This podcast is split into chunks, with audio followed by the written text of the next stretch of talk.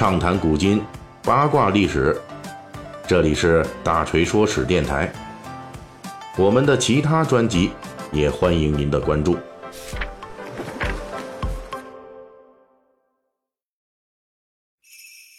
最近啊，清宫戏比较多，《如懿传》《延禧攻略》等等的。那么咱们呢，也继续聊这个话题。呃，之前聊的主要是宫斗了，但实际上呢，在这个清宫里边吃这个问题也不太省心。这些宫斗的小主们，围绕着各种点心佳肴，也展开了一系列的争宠夺占的战斗。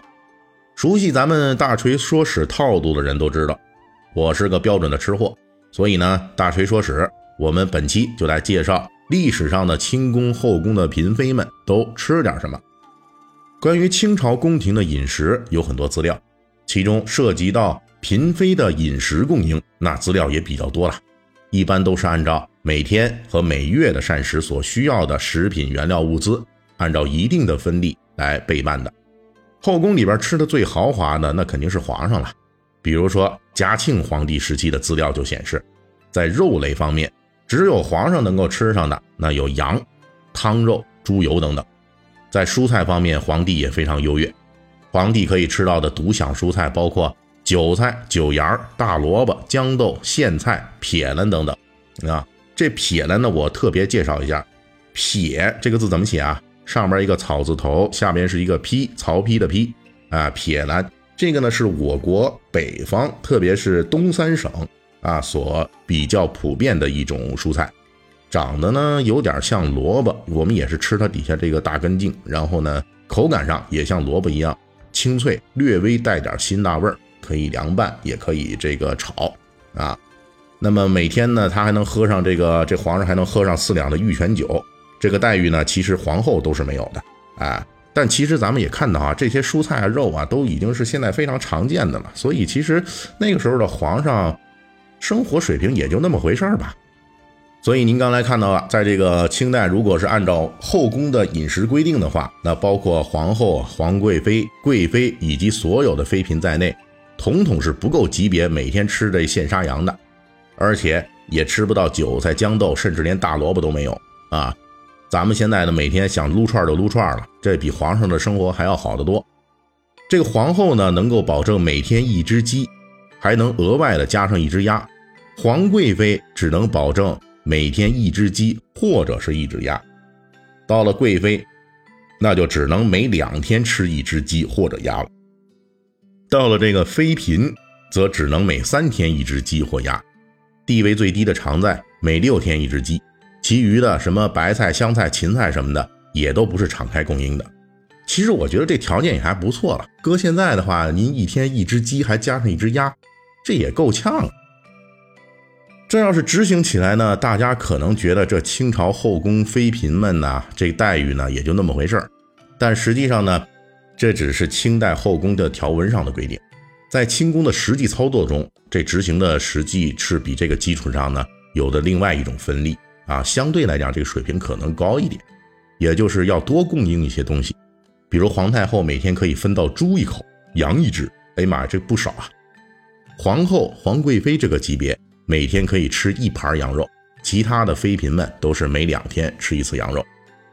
说到此处呢，细心的读者听友肯定就发现了，清代后宫的等级制度是非常细致的，具体到吃饭这个问题上一样等级森严。一般情况下，清代后宫等级制从高到低是皇太后、皇后、皇贵妃、贵妃、妃嫔、贵人常在答应这么一个序列。物资供应那也是根据这个序列从高到低依次递减。除了主食之外，每天的干果零食供应也是按照这个级别依次递减的。这方面呢，皇太后可以分得蜂蜜八两、核桃仁四两、松仁两钱、枸杞四两，还有干枣十两。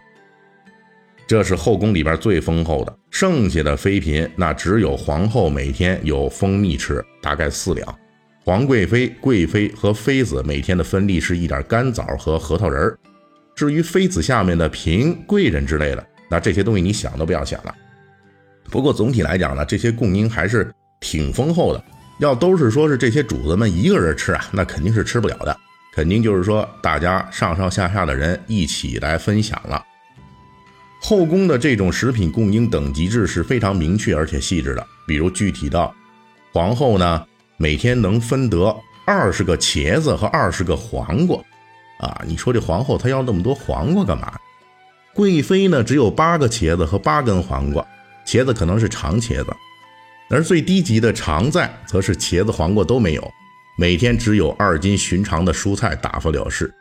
甚至连每天定额的醋酱之类的调味料都没有，而且只有贵妃以上的人每天供应鸡蛋，妃嫔以下是没有的。这么看起来，后宫妃嫔们其实待遇还是不咋地。但是呢，这只是规定了。如果后妃的权位足够强大，那这个规定实际上限制效果就很可疑了。比如有这个学者研究发现，慈禧太后啊，在给光绪皇帝的皇后妃嫔。定分例的时候，内务府就呈上了两份方案，其中一份是按照原有的定例来供应的，另一份则要更多一些。吃的多还是吃的少，这就要看执掌权力的太后个人的偏好了。老佛爷掌握着宫内大权之后，连皇上、皇后的饮食都能把持，自己吃饭那就更加随心所欲了。按照清代末代皇帝溥仪的回忆，他当皇上的时候。宫内掌权的隆裕太后，每顿饭的菜肴有一百样左右，需要用六张膳桌来摆放。溥仪说，因为隆裕太后是慈禧的侄女，这就是他从慈禧太后那里继承下来的排场。溥仪作为皇帝，每顿饭的菜品比他少，案例呢也有三十种上下。问题是，这些菜虽然看着不少，但是呢，到了晚清时代啊，一般这些都不是吃的，而是用来摆样子的。按照溥仪的说法，这些菜肴经过种种手续摆上来之后，除了表示排场之外，并无任何用处。他之所以能够在一声传膳之下迅速摆在桌子上，是因为御膳房早在半天或者一天之前就已经把这菜做好了，放在火上等候着。他们也知道，反正从光绪年间起，皇上就不靠这些早已过了火候的东西充饥了。按照溥仪的回忆。当时他每顿饭实际吃的是由太后送来的菜肴，太后死后由四位太妃接着送，因为太后或者太妃们都有各自的膳房，而且雇佣的都是高级厨师，做的菜肴味美可口，每顿饭送来的菜肴总有二十来样，这才是放在溥仪面前给溥仪吃的菜。至于御膳房做的都是三十多种菜肴，都是远远摆在一边，不过做个样子而已。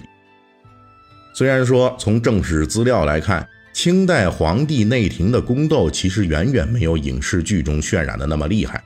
不过由历史资料中的清代后妃饮食供应分例来看，这些娘娘小主们如果想在宫里吃上一顿顺口的，恐怕权力的味道比这菜肴的味道更管用。就为着这一口吃的，老娘今天就拼了。这样的心思，大锤私下琢磨。某个清代的妃嫔，万一可能备不住，他还真是这么想的。本期大锤就跟您聊到这儿，喜欢听您可以给我打个赏。